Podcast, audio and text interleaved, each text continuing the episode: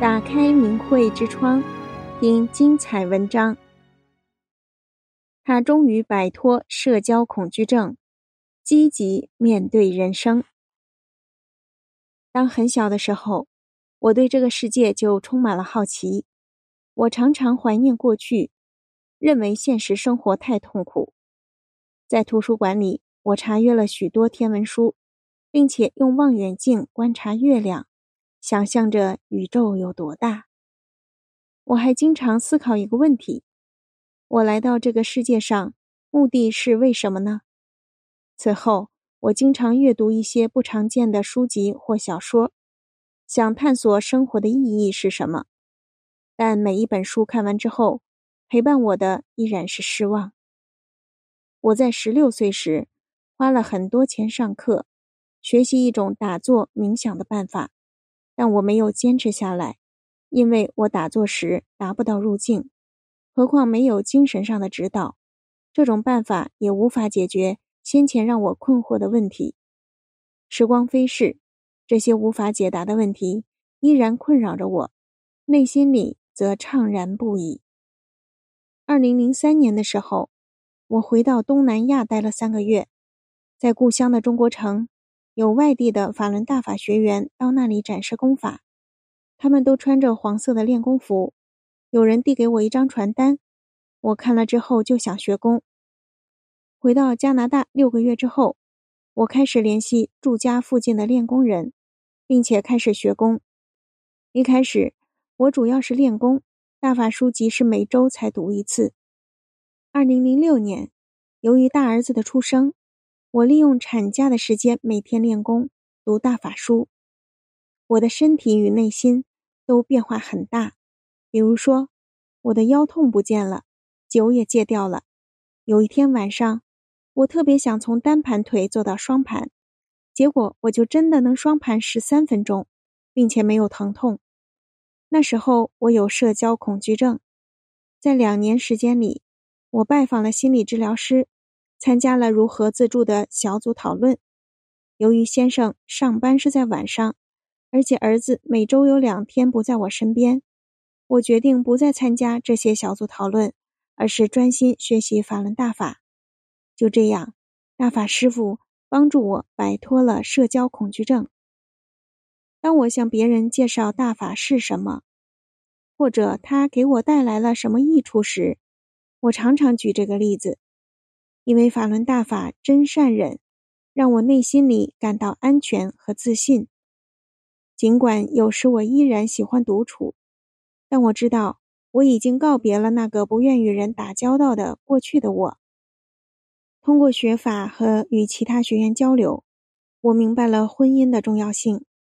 于是，我与先生在二零一七年夏天告别了同居生活，正式结婚。作为修炼人。我感到现在的生活是堂堂正正的。这些年里，师父给我和家人提供了很大的帮助。就在我开始修炼之后不久，我就得到了现在在做的这份工作。这份工作让我能够既工作又照顾家庭，同时我还有机会向人介绍法轮大法。当很年轻的时候，我遇到过一些预言师。其中的一位告诉我，在哪一天会遇到日后的先生。与此同时，他也告诉我，我的先生会在十八年后的一场飞机失事中丧生。我记住了这话，但心里也有些不安。到现在为止，我和先生已经共同生活二十二年了。我想，大法师父已经重新安排了他的人生路，而且和先生在一起。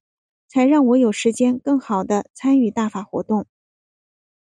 我的两个儿子偶尔也读《转法轮》，这是法轮大法中最主要的一本书籍。有意思的是，我注意到，每当我做得好，或早上不偷懒时，他们才会读。这让我意识到，言传不如身教。一方面结合他们的理解能力，向他们分享我对大法的体会；另一方面，要以身作则，给他们做出个样子。